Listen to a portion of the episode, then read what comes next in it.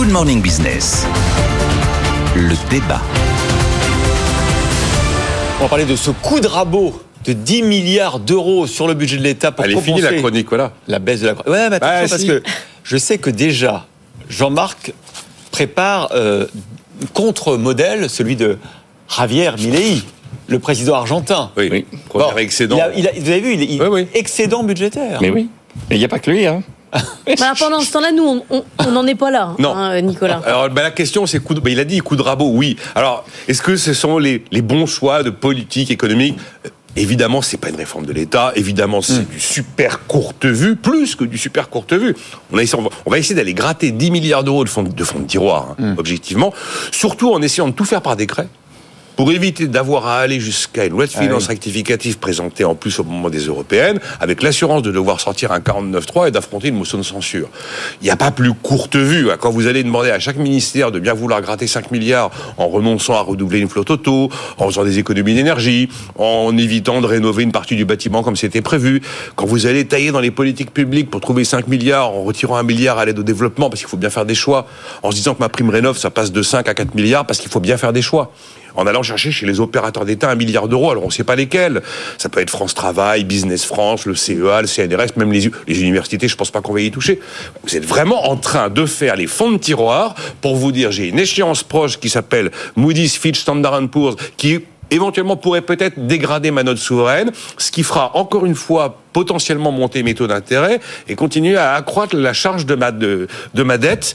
Et donc, j'ai plus de quoi me payer ce luxe-là, mais je veux pas aller devant le Parlement parce que je veux pas me prendre un 49.3 parce que, bon voilà. Alors Vous donc, auriez voulu un gros plan mais massif, bien sûr 50 que non. milliards Mais bien sûr que non. bah Je- non. si vous me dites, est-ce que ce sont les bons choix par rapport aux, aux problématiques que je vous ai citées de très court terme, avec l'absence de majorité parlementaire, j'aurais peut-être pas fait mieux. Alors oui, alors on n'est pas sur une réforme de l'État, Bon. on n'est pas sur euh, repenser euh, euh, ce qui relève de l'État, ce qui relève de la sphère privée, euh, remettre à plat, je sais pas, la fiscalité du financement du modèle social, enfin tout ce que vous pouvez imaginer. C'est vraiment du très très courte vue. Mais dans la circonstance actuelle, bah, si ça marche, ça permet de passer D'accord. 2024, quoi. On en est là, Jean-Marc. Oui, enfin, juste sur un plan institutionnel, il n'y a jamais besoin d'aller devant le Parlement pour annuler. On prend ce qu'on appelle un décret d'annulation. C'est prévu par la loi de la loi organique de 1959 et la LOLF qui a été euh, remise en place en 2000. Mais D'où les, d'où les, les coups de rabot, d'où le coup de rabot et Le coup de rabot, il n'y a jamais besoin d'aller Non, en loi de justement, finances c'est pour ça, voilà. Mais parce qu'on annule. On annule. Donc euh, Ouais, les, ouais. les annulations de crédit se passent les- par décret. C'est prévu par la loi. Donc de toute façon, il n'y a pas de procédure exceptionnelle en la matière. En revanche, euh, moi, ce qui me frappe, ce qui me choque, ce qui me heurte, c'est le fait que on raisonne de façon, là, effectivement, Nicolas l'a dit, à courte vue, sans faire la différence entre les problèmes euh, conjoncturels et les problèmes structurels. Qui est moins de croissance, c'est normalement une rupture dans l'évolution de la conjoncture par rapport à ce qui était anticipé. Et donc, euh, ce que prévoient là aussi les traités européens, c'est qu'on accepte le creusement du déficit conjoncturel. En revanche, le déficit structurel, lui, n'est pas maîtrisé. La loi de finances qui a été votée ne correspond pas aux engagements européens, puisque l'effort structurel est inférieur aux 0,5 points de PIB qui était prévu. Et la loi de qui prévoit une croissance potentielle de 1,35%, doit être questionnée. C'est elle sur laquelle il faut s'interroger. C'est-à-dire, est-ce qu'effectivement, on a une potentialité de croissance de 1,35% Si ce n'est pas le cas, à ce moment-là, c'est pas dans tout l'urgence. annuler, en fait. Il faut, il faut tout refaire. Ouais, mais- Il faut tout refaire. Il faut dire, écoutez, on sait, la croissance est en train de se dérober, non seulement pour des raisons conjoncturelles, et là, on accepte un déficit, mais aussi pour des raisons structurelles, pour telle et telle raison. Et à ce moment-là, effectivement, il faut remettre sur le, sur le métier l'ensemble de la gestion des finances publiques. Donc, c'est effectivement euh, une espèce de bricolage qui, à mon avis, n'est pas du tout crédible. hein.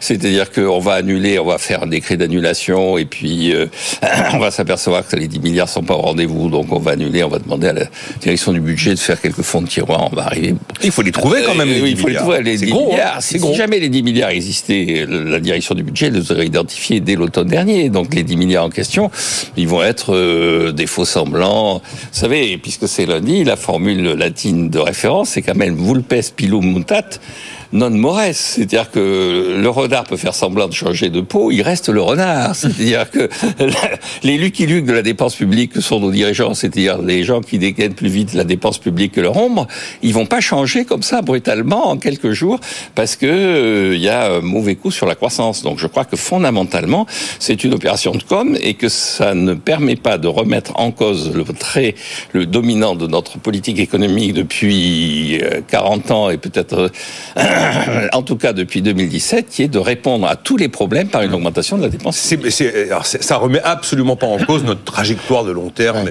et, et- et notre absence de choix stratégique sur la place de l'État. La question, c'est qu'à un moment, il y a les impôts quand même qu'il faudra augmenter Alors, juste un truc, il y a quand même un truc historique dans les annonces. pas, d'ailleurs, parce Il y a que un- l'idée, juste c'est la dépense. Il y a un truc historique, je vous réponds dans un instant, mais il y a un truc historique sur les annonces d'hier. 10 milliards d'euros comme ça d'un coup par décret.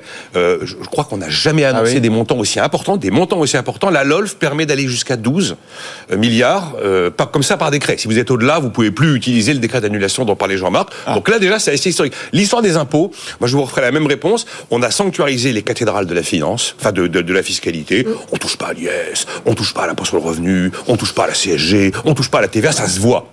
Bon, maintenant, on a quand même euh, doublé les franchises médicales, c'est de la dépense fiscale.